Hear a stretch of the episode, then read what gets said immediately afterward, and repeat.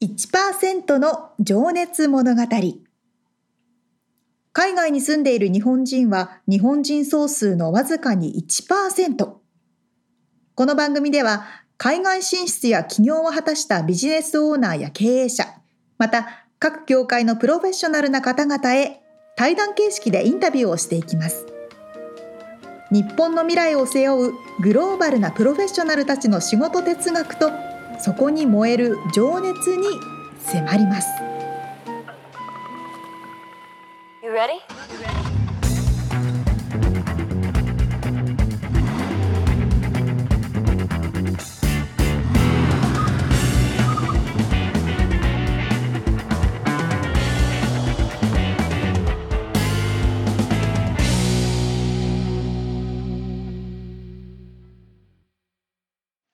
んにちは。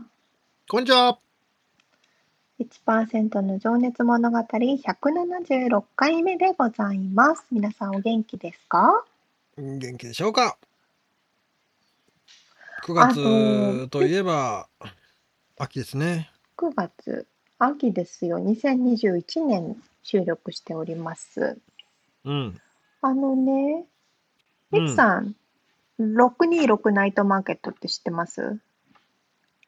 聞いたことはあります。聞いたことあります。そうそう、うん、あの、ロサンゼルスですごく有名なナイトマーケット、夜市。そっか、626ってあれか、エリアコードのことだ。今。そう、そうなんですよ。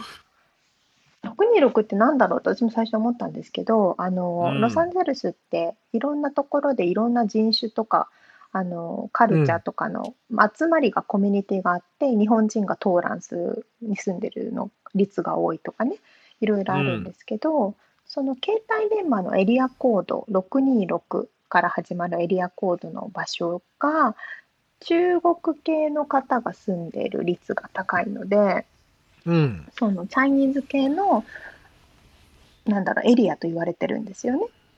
そうですね。シティ名で言うと、アーケディアとか、うん、あっちの方面ですね。サンタアニータパークっていう、そう、アルハンブラとか、モントレーパークとか、はいはいはい、ロサンゼルスダウンタウンの少し東側周辺ですね。うん、そうですね。うん。そうそうそう。その辺で、うん、その中華系の人たちが始めたナイトマーケットっていうのがあっていつも行われてるわけじゃないんですけど、定期的にそのいろんなあの屋台が集まる夜市みたいなのが流行ってまして、そうね、まあ、イメージ的には、日本の夏祭りのこう屋台がずらーって並んでるようなのに近いうんうん。のかな？そうですね、うん。それのすっごい大きな感じ？なのかな、うん。そうそうそう。私はね、1回だけ行ったことあるんですけど、うん。あの、なんだろう、こう、テーマパークみたいな感じで、ものすごい広いところに、何十っていうお店、百何百ってお店かな、がバーって出てて、人もすごいいて、えー、俺行ったことないんだよね。なんかすごい美味しそうなあのさインスタにやたらとうまそうなものがあのその時期になると上がってくるんだけどね。うん、インスタ映えしそうなね、面白い食べ物とかいっぱい売ってるんですけど。まあ、いわゆる B 級グルメが多いですよね。そうそうそう。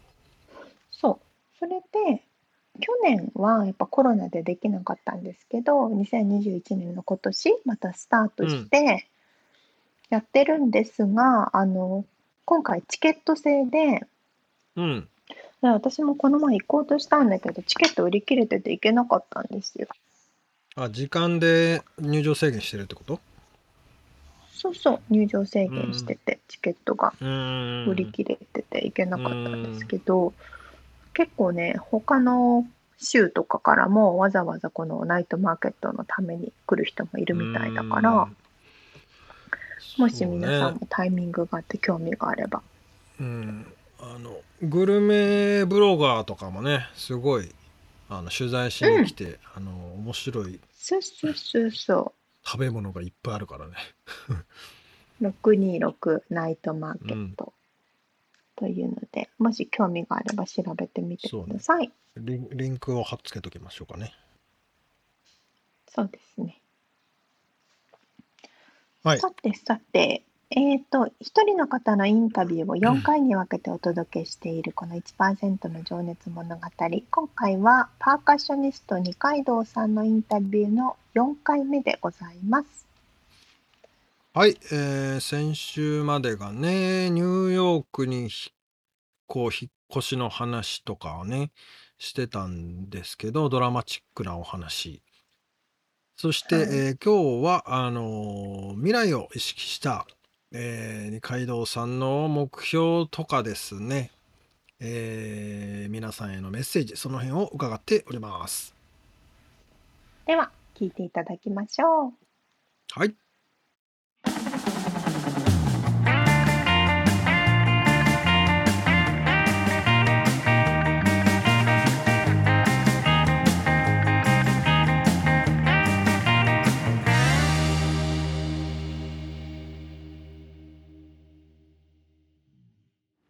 未来を意識して、うん今からお話を伺っていきたいんですけども、えーこれもね、皆さんに聞いてる質問なんですけど、あなたにとって幸せって何ですか？うわー難しいですね。あーあなたにとって幸せ？うん。まあ今幸せなんですけどはい。うんまあ音楽とか関係なしに言うと、自分だけじゃなくて多分人と生きてることが幸せですね多分。人と生きてる？人と何らかのそのやっぱり関係があってなるほど。生きているっていうことが、うん、幸せかな。うん、それはもうちょっと掘掘り下げていいいですか？あのそれは、例例えば、はい。だから、まあさ、ね、先週の話にも出た、あの、ご両親とかはい。仲間とかはい。も、もちろんそうだと思うんですけど、まあ、そうじゃない、例えば、まあ、じゃあなんだ、傷つけあ、傷つけ合うというかなんだ、うん。あのネガティブな部分も含めってことなんですかそうですねやっぱうん。なんか僕はネガティブなことがあるとそれを学ばせてもらったっていうポジティブな考えをするに捉えるってことですね。はい方なんででもそれそのことがなかったら一生多分それを知ることもなかったかもしれないし、うん。うん、自分を成長させてくれることはなかったと思うしうん。なるほど。でそれ、うん、やっぱり人がいないともちろんそういうことは起きないしっていう。うん。そっかそっか。そうですよね。うん。それは誰かとやっぱり摩擦というかね、こう交わってるからこそ生まれるものですもん。ね。特にやっぱだからコロナで、あのその隔離をしてた時に多分人生で初めてそのちょっとしたそのうつじゃないですけど、ああ。あこれがうちょっとつっていうのかな？っ落ちてる感じが。うん。ていうふうに感じたことがあってで、も明らかな理由としては誰とも喋らない誰の顔も見ない、はい。はい。えー電話だけっはい。ていう生活がうん。だいたいまあ45ヶ月ぐらいは続いたのでうん。その時はもう自分でもなんかうわーっていうもううん。気持ちになってたので。特にねその期間を通してやっぱりそういうふうに思ったのはあるかもしれないですね。まあ、特にね、ニューヨークが一番やっぱりその、まあ、感染者数とかそういうのもあったし、うん。あのまあ、外に出にくいうん。密集してる部分もあるし人も多いし、ねその中で隔離されるっていうのはうん。余計きついうんなって想像しますね僕なんかはまあまあそ外行って一人で海行ったりとかはできたし、はいはい。まあそまあ別にその海に入ればな友達いたりしたんで、うんうんまあ隔離ステイホームとはいえども海の中まではそれは見られませんでしたからね。うんうんうんうん あのそうですね。うんうんそっか。でもそれをなんか、じゃあその時になんか、やっぱ人と交わってたいなって思ったってこと思いましたね。うん。なんかで、それがうん、こう元気にしてくれたみたいそうですね。な。うん。もうだからコロナ明けのねその隔離明けの友達と久々に会う、会ったりとか、はい。もうもうなんかもうエネルギーとかなんかもう 全部爆発しそうなもううわーっていう 今まで抑えられてたなものが抑えられてたものがこんなことなかったなって本当思うぐらいのでも本来はね、それが普通自然なことだったからね。そうだ余計やっぱりそうなんですよねだから当たり前のように感じて当たり前じゃないはいはい。はい。ことだったのでうん。うん、人な人なくしてねやっぱ自分はないなと、うん。本当に思ったんでそうですね。まあでもあのちょっと今ふと思ったのはあのエンターテイナーとかミュージシャンはいとかって割となんかこう癖のある人が多いというかまあ、とんがってる人が多いっていうか、まあ、はい。個性的な、個性的人が多いって言い。て言い方いろいろありますけど、はいはいはいはい。それもそれはそれでやっぱなんかそのなんつうんだろうな摩擦じゃないけどこう刺激的なことが多そうだですね。うん。なんか例えばやっぱりそうなんですよ。その癖強い人って多くて本当に。はい。でやっぱり例えば自分の言うことを曲げないだとか、はい、もう自分のオリジナリティをもううん。絶対もう俺は俺だからじゃないけどもうそれに関してはもう喧嘩してでも何とでも言えよみたいな、はい。なんかそういうような感じの人も結構いて、うん。なんか正直絡みづらいとか なんかいやちょっあと一緒よねに一緒に飲むのはちょっときついなとか なんかいるんですよ、まあ演奏はやるとしてもそうそうそう。プロとして。うんまあでもねそれも個性個性だしその例えば自分に対してなんか嫌がらせしてくきてるわけじゃないから、ただただその合わないとかただただその違はいうちょっとした価値観がね、あるとかっていううん。だけというか。まあでもそれはその方なりのプロフェッショナリズムだったりそうそうそうそうそうそう。そう部分もありますもんね。そうそう。だただの頑固かもしれないけど。でもなんかそういうふうに考えた時やっぱりそれを受け入れられる人の方が得だと思うんですよね。そこで反反発して認めないよりは、はい。じゃあ受け入れられて自分なりの例えばなんだろう接し方とか自分なりのその答えの返し方を持ってる人の方うが。いろんな価値観の人とつながってあ仲良くできると思うんで、うんまあこの包容力というか、まあ、うん人間力というかね、うん、大きさでな大きな器みたいな感じですね。そうですね。うん。それってでもそのやっぱリズム隊というかパーカッショニストってだからこそ持ち合わせてるような気もするな。なんかギタリストとかもうんうんうんね、ピアニストとかってとんがってる人多いけど。なるほど確かに確かに共通する部分はありそうですねパーカッションの仕事の 内容からして、ああ。もう何でも来いみたいなねう。んうんうん受け全部受け取ってやるぞみたいな。全部受け取っても気持ちいいものだけをこうバーってこう 渡すような、ね。あーうんなるほどね面白いですね。えーじゃあちょっと違う質問いきます。はいあの未来を意識してはい自分に課し課しているとか、まあ、うん習慣化していることみたいなのってあったりしますか、習慣か。うーん。そうですね。なんかえーっとね。過去は後悔したくないのは常に思ってあてほうほその何年か経った後にああの時あれやっとけばよかったとか、なんであの時あんなふうになってたんだろうとかっていうのを思いたくないんですよ。それすごい嫌うんで。そなるほど。のそのためになのかわかんないですけどもう全力でその瞬間一日とかを楽しむようにはしてますね。うあー。あーでもそれはさっきのっていうか先週の話かな、あのそのオフブロードウェイでうんうんうん「タカ歌える?」って言われた時に歌「歌えるよ」って言っちゃうのがそこなんでしょうね。いやそうだと思います。だから なんかねだってそんないいチャンスないでしょうっていう。でも普通の人は躊躇するけどね。うんうんうんうん。いやなんか言っちゃったんですよね。歌える踊れるよ。何言ってんだよって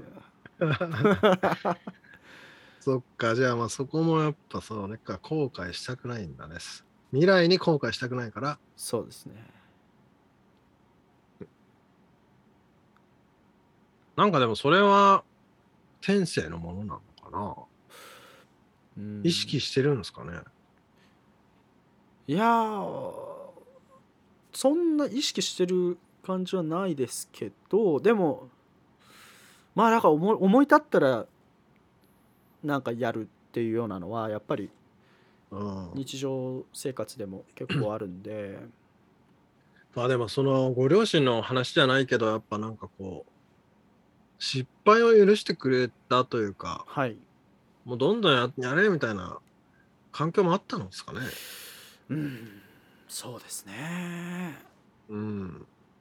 ああでもなんか、ねなんかうん。両親がよくうん。今思ったんですけど確かはい。に言ってたのは、うん。その やることとかに対していや今しかできないからっていうのはうんうん。確かに言ってたような気がします。今しかできないんだから今やれよってもうやりたいだけやれよっていうような、そうかそうか。うん。うん。これ10年後できないよって、そのいろんな理由で、うん。お金の面とか体の面とか家族の面とかで、はい。10年後できないんだから今やんなってやりたいんだったらっていうのは確か言われてたような気がしますね。ちゃんとじゃあそれは高海さんの体の中に染み込んでますね。ねえ。素晴らしいですね。まああとそのアメリカっていう土地がそういうふうにうんうんチャレンジ精神をこう許してくれるとかうん。受け入れてくれる部分もありまする気はしますね。ありますね、うん。間違いない。なんか、ね。そこで一歩踏み出せた人の方が、うん。あの評価されるじゃないですか、うん、いい意味でも悪い意味味でも、うんうんうん、何もしなかったら評価すらされないじゃないですか、そう。その土俵にも上がってないですからね。そうそうそう。うん。なんかそれはやっぱりそうですね。そういうチャンスとかもアメリカは多いだろうし、うんね、それをだから本当に受け入れてくれるからなんかやりたいことやりやすいっていうのはちょっと。そうですね。ね。うん、なるほど。じゃあちょっとねそろそろあの時間もあれなんで直近の目標とか、はい。将来的なビジョンみたいなのを伺ってもいいですか？えー、っとすごい具体的なんですけど、はえーグラミー賞が一つ。あおおやっぱりずっと長年あありまして。っていうのは、はい。まあ、僕のパーカッションの先生への、まあ、恩返しというかプレゼントというかっていうものとして何,、はい。何あげれるかなって考えた時にやっぱり賞というものはまあ音楽をやっぱ評価す。ねそのうん。勝ち負けっていうものでその評価するものではないと思うんですけど、でもその中でもやっぱり一つねこう形に残るものとしてはい。その賞グラミー賞をあのもしねあの取ることができれば一番のはあ。先生とまあ両親に対してもそうですけどうん。一つミュージシャンとして恩返しなは、るほど。うん、形としては残るかなと。宣言しましたね。はいそれはもうずっと ずっと目標でやってるんで。ちなみにいつま頃とかなんかそのいやあるんですか？目標はもうあの来年再来年もうこの12年3年ぐらいで取れたらなとは思ってます。はあ。もうみそんちょっとサインもらって いやいやいやもうでもそそれも本当に周りの、ね、方々のあの本当支えのおかげでもういろんうな、ん。ね、その方がコラボレーション一緒にしてくれたりとかうん。それをの、あの発展でじゃあちょっとアルバムレコーディングしてよっていうのがうん。あのここ数年でやっとこう少しずつ増えてきてるんでうんそうですよね。まあちょっとウェブサイトね、皆さんリンク貼っとくんで見てもらえたらと思いますけど、あの、参加プロジェクトのね、しまあ、CD というか、はいはい。ジャケットというか、もうずらーっと並んでますから。えうん。えぜひぜひ。そっか、じゃあそれはもう本当に結構じゃあ具体的な目標です。そうですね。もう本当に具体的な、であとはやっぱ長い目で見た時に、日う本ん。に対してあの何かこうあ持っていけたらいいなっていうのはあって多分はい住むのはずっとアメリカだと思うんですけど日本出身のラテンパーカッショニストとしてあ、はい。世界でやっぱり評価をされることによってうん。日本でも例えばラテン音楽だとかパーカッションっていう楽器なるほどがとかっていうもので何かこう、うんうん。ね、何か持ってまあ貢献するってことですね貢献すれれば、うんできればなとはうん。まあそのステージを上げるとか、はい、もっと注目を集めるとかもそうですもんね。うん、そうですねうーん。なるほど。はいまあじゃあ、いつかは日本に帰ってとか、まあ別にでも今の時代は帰んなくてもいいのかな。うん、そうですねなんか その辺は、うん。やるなんかイベントとかねコンサートやるならその都度はいはいはいは帰れば、い。ね、行けたらいいですよね。うん直接そうそうそう目の前でね、こうパフォーマンスできたら。はいまああのそのね、二階堂さんがな12歳だったっけな。うん小さい頃に見たアースウィンドファイアのあの、うんステージみたいなのが日本でできたら、そうですねで誰かがそれを見てねまた「おおあのパーカッショニストかっけえ!」ってなったらねうん。最高っすよいやもう最高ねっ。す本当。本当に。なんかそれをやっぱり日本だけじゃなくて世界を回って世界のそれぞれの国のね子供たちとかがはい。やっぱりそういうふうに思ってもらえると。そうですね。うん。本当に嬉しいですね。うんいやーもうちょっと見たくなってきたなニュー。ヨークに。行かないとなこれ。いやいやいや。でそのブロードウェイのミュージカルでは、はい。じゃあパーカッションっていうかその演奏するあのこのなんだステージとそのやっぱりそのミュージカル的なステージがあってその両方に出てるってことですよね。えーそうですね。あの演奏は基本そのオーケストラピット言われるそのあ裏っ側でやるってこと？そうです裏っ側でやっててなるほど。なので僕はそっちには行かずあの基本的にはス演演奏する時はステージの上だけで全部やあっちゃうへえ。あそうなんだ。はい、だから演技しながら歌いながら パーカッション叩いたりとかやばいっすね。めちゃめちゃ目立ちそうだな。いやもうもうもう。主人公よりも一番仕事してると思います僕。あそれは見たいな、マジで。そっか。じゃあね、ちょっとーはい。最後に、はい。みえっと、まあ、この番組のコンセプトでもあるんですけど、はい。まあ、今後活躍するであろう若い世代ですね、まあ、日本在住の皆さんに向けたちょっとメッセージをいただきたいなと。うわーなんか。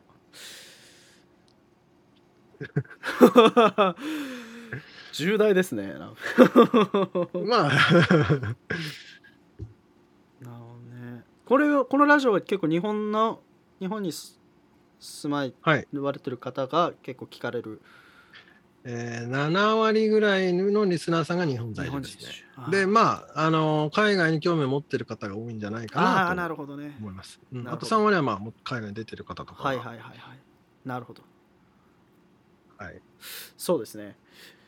えー、まあいろんなねその目標があったりだとかあのやりたいことがねどんどんこう見えてきたりとかもするでしょうし、そもそもそのやりたいことがわからないだとかそういう方も多分いらっしゃるとは思うんですけどうん。でもまあ何をやるにしてもやっぱり自分のそのやりたいことだとかそのやることにちゃんと自信を持ってあの、しっかりとねそれに対して努力をすればちゃんと評価をしてもらえたりだとか、そういう機会っていうのは絶対、ね、巡ってくるものだとは思いますしあのまあどんどんその例えば日本だけじゃなくて海外に出たいって思ってる方がいるのであればどんどん出てほしいし、やっぱり。日本に住んでては見えない景色は絶対アメアメリカだとか他の国で見ることはできるので、うん。うん、もう突き進んでほしいですね本当に。何を何においても、もう迷ったりとかないろんなことがあってももちろんいいからとにかく突き進んで、うん。うん、自分のやりたいことにまっすぐにうん。生きてってほしいかなとは思います。ありがとうございます。なんか心のこもった いや難しいですね。うん。ででもねその今おっしゃったあの、うん。知らない景色って、うん。マジでいっぱいありますからね、あのもうこの目で見える景色はももちろんですけどそうじゃない景色。ね。あのへこむことももちろんあるけど、うん。マジでみたいなこといっぱいありますけどね、うんありましたけどね僕も、うん。あのでもこんなすげえの見れるのみたいなのもねね。めちゃくちゃいっぱいありますもんね。うん。本当にうん。なんか地球上でこれっぽっちしか本当に自分ってまだ知らないんだっていうふうにそうね。思いますねやっぱ。それを気づかしてくれるだだけでもうん。いいっすよね。うん。ねえも まあそうまあそこにねやっぱ話は行き着いてしまうんですがう、うん。あのやっぱ外出るってうん。よかったなって思いますもんね。ぜひ外出てほしいです、うん。みんなに本突き進んでほしい。はい。まあでもねこの東京2020のねオリンピック見てても、はい。まあ、僕はちょっとサーフィンとかスケートとかに注目しちゃってましたけど、はいはいはい。スケートボードで優勝したはい。もうティーンのね、はいはい、日本人のうん。オーラとかでも今めちゃ活躍してますから、もううん。彼らも本当突き進んでる、うん。もうかっこいいっすもんね。いい。40過ぎたおっさんが見ても。いやーいや本当ですよ。もうもうもうすごい。やべえと思う。興奮しますもんああいうの見たら。もううわ、ね。すげえっつって。頑張んないとって俺もって、そう。そうだからね僕らがだから僕らがっていうのもあるんですけど僕は本当偉そうに言える立場じゃないんですけど、あのそういうふうにねうん。突き進んでほしいなって思いますよね。はい。うん。そうね、じゃあありがとうございます。じゃああとねもう一個質問あった。あのおすすめの本っていうのもちょっと最近聞いてるんですけどああこれね。本当申し訳ないんですけど、皆さん。僕本がすごい苦手な人でうん、あの本をあるんですけどうんと、基本的になんかなんだろう自分の趣味の本しか読まないんですよ。ああそれはだからパーカッションとか。パーカッションもそうですしあと料理大好きなんで、あへえ。料理本とかお酒の本とか、うん。そういうのだけずっとあってうん。でなんか小説とかもあんまりねあんまり読まないしじゃあ結構あれだ記憶に残ってるものがあんまないって感じなんですか？ああそうですねうんそれよりかはなんかいろんな動画とか見たりまあ今だとうん YouTube でうん。なんか対談してる動画とかはいはい。なんかそういうものを結構見てえーインスピレーションもらったりとかなんかおすすめのものあります？えー、っ ?YouTube 番組でも。とねやっぱりなんか僕すごい話してるのを聞いててやっぱこの人好きだなと思うのはイチローさんああ。毎回あいろんななんかコンセプトで話されてるんですけどりますね。いやこの人のなんか一言ずつの説得力とあでイチローさんがその野球人生を通して証明してきたものが、あ。う。うんわすげえこの人って本当に毎回思いますね。確かに。確かにいろんな人との対談というか一問一答みたいなやつとか、僕もなんかはいはいはい何個。か見た記憶がありますね。うなん、かして同じ日本をね飛び出してはいアメリカではい。勝負をしてきて、そうですね大先輩で、うん。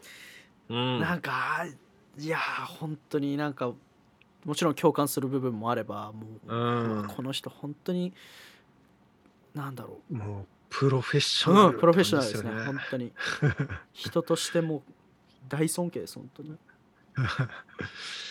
なるほど、ありがとうございます。はい。じゃあ、そのおすすめはじゃあ、イチロー選手イチロー選手はい。うん。で、じゃあ、ちょっと抜き打ちに恒例なんですけど、僕、皆さんにしてるラストの質問があって、はい。一番好きな楽器は何ですか？で、それで、プレイする楽器と、はい。き聴く楽器っていうか、まあ、プレイじゃなくても、一番好きなもの、楽器。聞いていいですか？最後に。いやーこれはねどっちもパーカッションですねあ、そうなんだ。もう、た即答っすね。叩くのも 聞くのもへえ。うんやっぱり演奏するのはもちろんまあパーカッション好きなんですけどうんうん。人の演奏を見てもちろんピアノとか歌とかすごいこうなんだろう他の楽器からもあのいつもこう感動したりとかするんですけどうん、やっぱりパーカッションの演奏を聞くと自分と全然違うアプローチとかああ。あそこでそれやるっていうようなうん。意外性とか、うん。でやっぱりどういうところに気づいてどういうことをやってるのかっていうのをうん。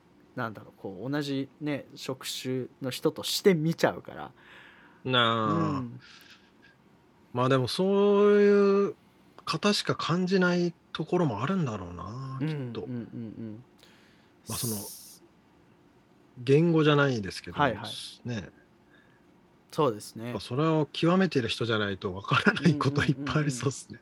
そうボキャブラリーとかねやっぱり、はいうん、その辺はねパーカッショニストだから分かることももちろんいはい。はい。っぱいありますけど、うん。でもやっぱそこで終わるんじゃなくてやっぱそこでなんだろう。それをこうやってるからお客さんにどう伝わってるかうん。っていうのがやっぱ一番大事なとこで。でそこをすごい勉強になるんであ見てると。確かにね、うん。そうかそうか。まあプロにしかわかんないようなことを自慢げにやってても素人が見てもわかんないってつまんなかったらそれはプロじゃないですもんね。なるほどね。もうはいそれは、もうじゃあ本当にじゃあそう、そうか、イチロー選手みたいにもう、あの彼も野球一筋でしたけども、うん。二階堂さんもパーカッション 一筋でいくわけですね。いやーこれね。そうですね。パーカッションですね。うんありがとうございます。ありがとうございます。いやー、面白かった。じゃあね、ちょっとまあこれね、今年中に日本から渡航ができるのかどうかわかんないけど、はい。まあ、ブロードウェイ見れる方はね、ぜひぜひ。ニューヨークまで行ってもらって、はい。まあ、その後もね、多分あの活躍は、活動はね、いろんなとこでされると思うんで、はい。まあ、日本にもツアーに行く時もあるんでしょうね。そうですね、えっと、ちなみになんですけど、今年の、えー年末、12月のそうですね20日以降ぐらいから、えー一応帰る予定をしていあ、そうなんだ、まして、日本に？はい、一時帰国を。帰るってのはその一時帰国ね。はい。でそこでですねいろいろとあの今いろんな友達と連絡を今取り合ってる状態で、うん。あのツアーとか、えーライブを。企画してる状況なので、じゃあそれは二階堂さんのウェブサイトとか、はソーシャルメディアとかで、はい、もうすぐポストするので。うん、じゃあ皆さんぜひ。ぜひチェックお願いします。チェックして、はい、はい。ボンゴ太郎、そうです。ボンゴ太郎ですインスタグラム。ボンゴ太郎をフォローしてください。簡あ単です。ボンゴ太郎のこと聞くの忘れてた。あー。ボンゴ太郎ってなんかニックネームあるんですか？いやボンゴ太郎はこれは実はあのボンゴって楽器ちっちゃいやつなんですけど、はい。あのー足で挟んで叩く楽器なんですけど、膝の間にそうですそうです。挟んで、はい。そこで手で叩くんですね。はい。あのコンガが一応メインではあるんですけど大きいやつね。はい。でもはい。持ち運びがやっぱりできないかったんで昔。ちっちゃくて。うん。でボンゴをずっといつもジャムセッションとかに持ってってたんですよ。はい。でバークリーの時の先輩で僕が高校1年生の時にその5週間のやつで行った時にうんうん。まあボンゴをずっといつも背負って。うん。うん。でジャムセッションで行ってで彼がその MC する時に確かに僕の名前を忘れたんですよね。1回か。なんか1回か2回ぐらいしか会ってないんで。でそれで「ああ。名前なんだっけ?」って聞くのも多分あれだったんでしょうか。なんかあボンゴ太郎っつって。ステージの上で。ステージの上で。そ日本人そう日本人はもう「え何ボンゴ太郎って」みたいな。外人はなんか普通に「あいやいやいや」っていう感じだったんですけど。それでボンゴ太郎ですそそっか。っから。そっからボンゴ太郎ですか。ボンゴ太郎です。すいませんこの番組の最後にボンゴ太郎の話で締めるっていう。いやいやいやありがとうございます。聞いていただいてじゃあということで今日は、えーニューヨークではい。パーカッショニストとして活躍してらっしゃる二階堂高梅さんことじゃねえやボンゴ太郎ことそうです。二階堂高梅さんにお話を伺いました ありがとうございました。ありがとうございました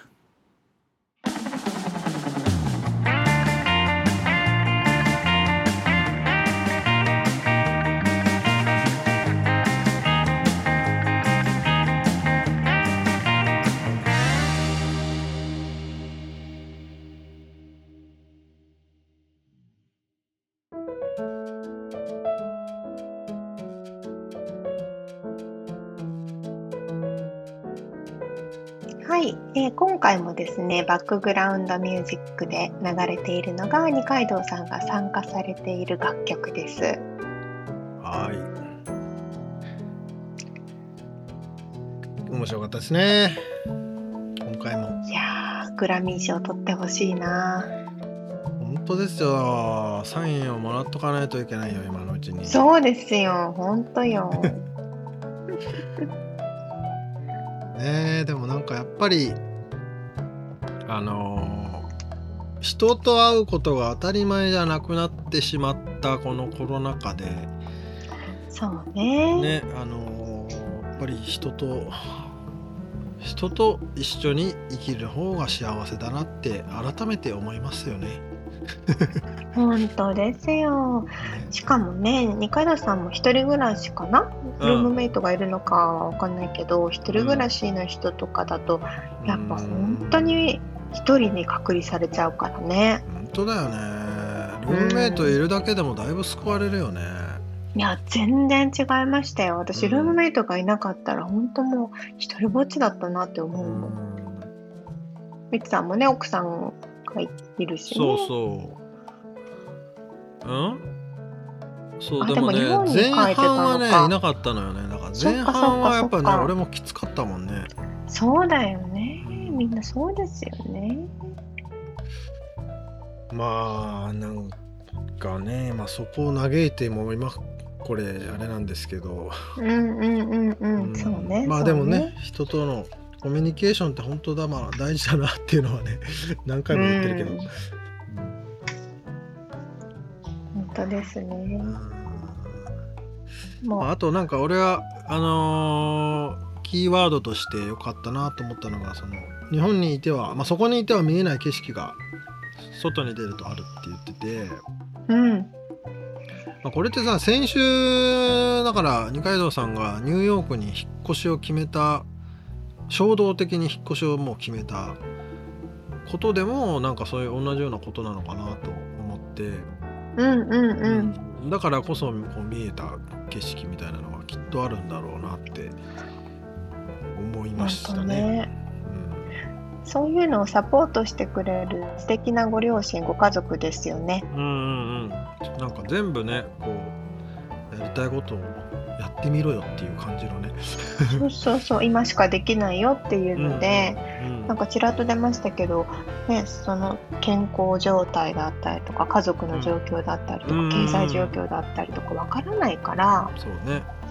だってもしニューヨークに引っ越すのもちょっと待ってたらコロナが始まってできなかったっていうのもある。本当だよね。で確かに、うん。そういう意味ではすごいタイミングだよね。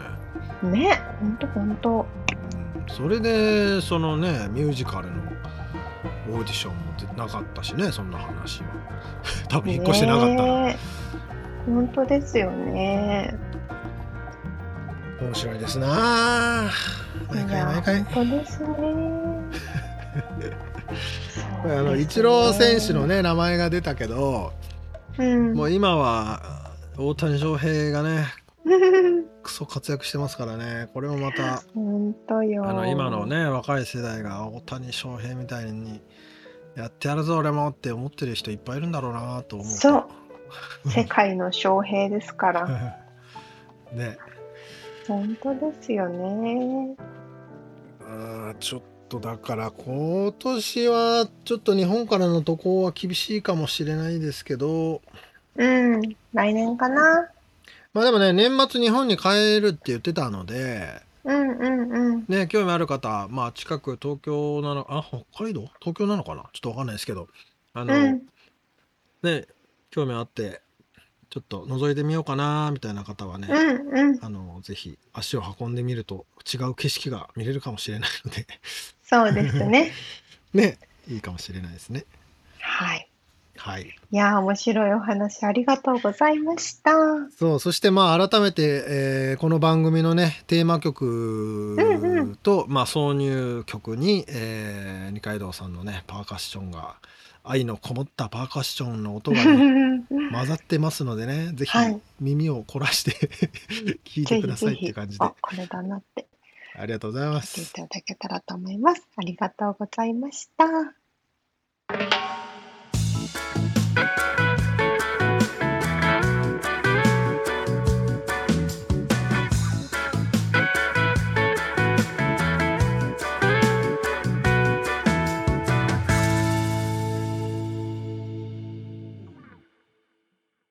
リアルアメリカ情報。よこのコーナーでは最新のビジネス生活情報をアメリカ・ロサンゼルスよりお届けしてまいります。はい。ミツさん、お茶飲みます？結構。飲まない。あ、飲まないんだ。あの、結構は飲まない。たまに飲みます。たまに飲む？はい。なんか、あの、私はお茶を結構アイスティーを飲む人なんですけど、うんレストランとか行ってもね、アイスティーを注文するんですけど、おうこの前、友達みんなでバーベキューというか、キャンプをしたんですね。うんそう、キャンプをした時に、あの、ウォルマートによって、うんそれぞれの飲み物を買うっていうので、私はアイスティー部門に行ったんですよ。部門にね、うん。部門にとことことこと。よし、アイスティー、アイスティー、アイスティー。めっちゃアイスティーいっぱいあるんですけど、うん。どれぐらい？多分2、30種類あるんですけど、うん。私が探してる甘くないアイスティー、お砂糖が入ってないアイスティー、あでっかいのが一個もなかったの。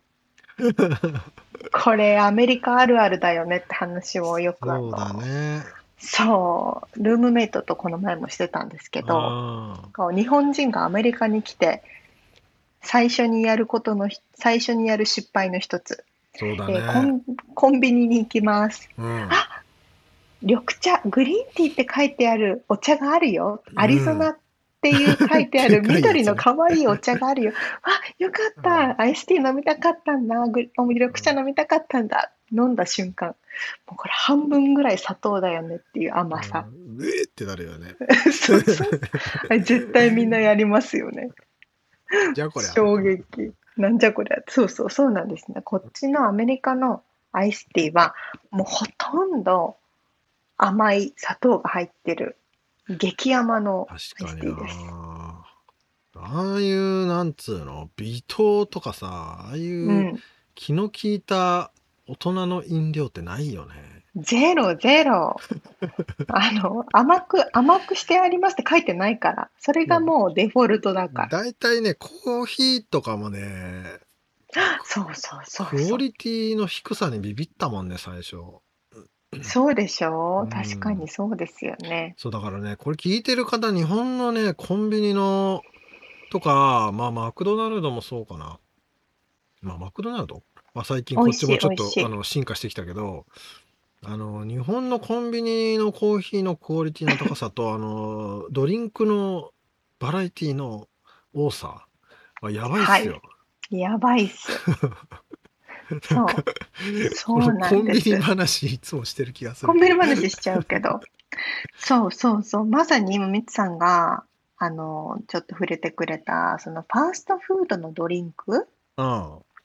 で、私はいつも甘くないアイスティーを頼むんですけど、うん。さすがに、どこのファーストフードでも一応甘くないのはあるんですよ。うんうんうん。一種類だけね。うん。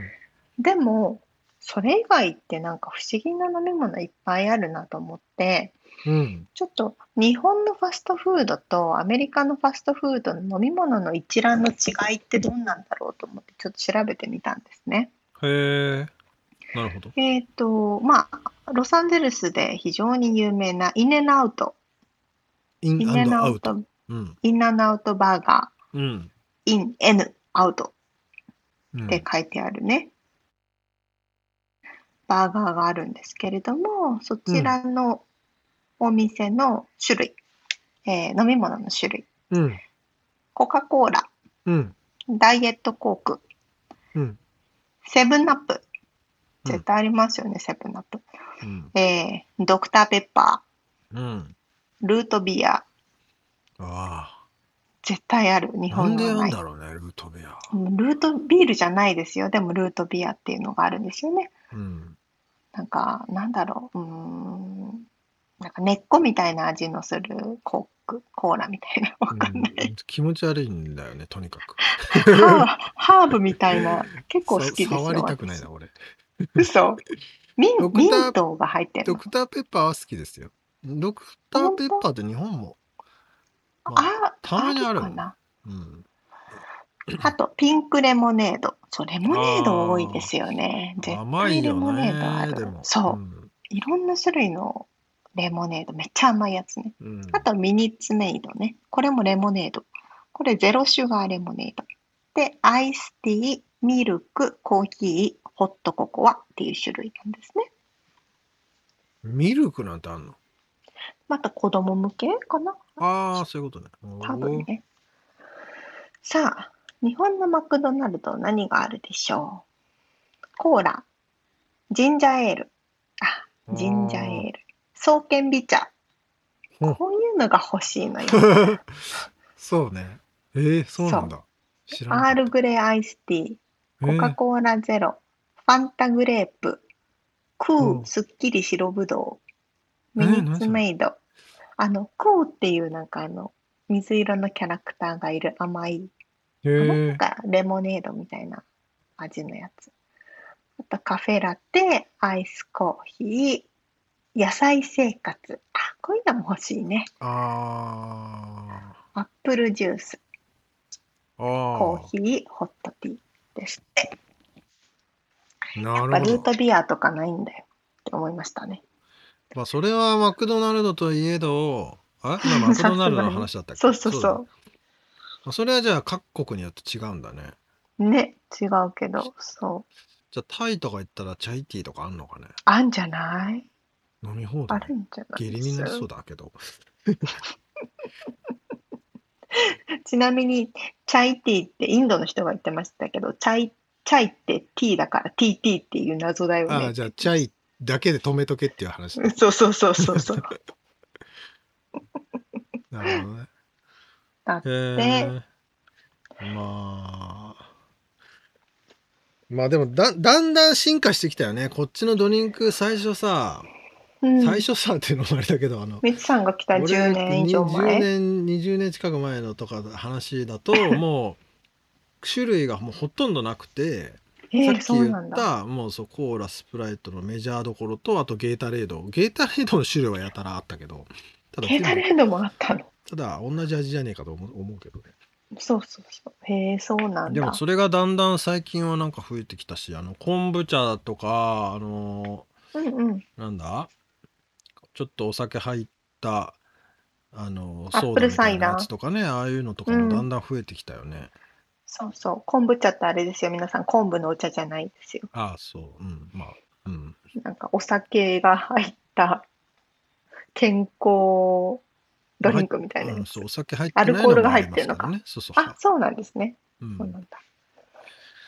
ねえ。まあ、とにかくね、日本のコンビニに行きたくなっちゃうんだよ、こういう話をあもうしてると。け そう結論はいつもそこなんですよ。日本のコンビニ最強説は間違いないんですよ。そうなんだよやばいんですよ、もう。これ何回も話してるけどね。そう。もう。日本のコンビニ最強。もう、本当あれ一軒で何とでもなりますかただね、あのーファミマって、まだあんのかな？ら。うん、まだありますよ。あ、そうですか。この前帰った時あった気がする。違う違う違う違う。アメリカにファミマって進出したんだよね。そうなの？そうなんですか？で、5店舗ぐらいまでは行ったんじゃないかな。えー、知らない、見たことない、聞いたことただそもない。の前にね、ファミリーマートっていう名前がね、あ使えなかった商標、そう、使えなくてね、他の夫婦でやっていらっしゃる、うんあうんの、ところがファミリーマートって名前でもう使ってて、で、ファミマっていうもう、それで登録して、やったんだけどね。なかなか苦戦していましたけどね。うんうん。まあだからそういう需要がないってことなんでしょうね。そのバラエティを、に富んだもう種類が多すぎる逆にアメリカンにとってはもうコーラでいいじゃんってななるんだろうね。そんな何種類もそうでいらないでしょみたいな。確かに確かに。うん、その辺はまあカルチャーの違いだよね。だからその商品開発とかでもさ、日本の商品の開発力ってものすごいじゃない？すごい。企画力とか。あのそれでよくね、あの、アメリカのメーカーに勤めてる友人はよく悩んでます。あやっぱ日本のクオリティで出そうとすると。予算が合わないとかね。まあそりゃそうだよね。そうそうそうそう。まあだただそれだからその開発することそのものが必要なのかっていう話もあるけどねこっちそうそうそうそうお大きな視点で見るとね。うんそうそうそうそう。そうなんでございます。というような形でリアルアメリカ情報をお届けしました。はい。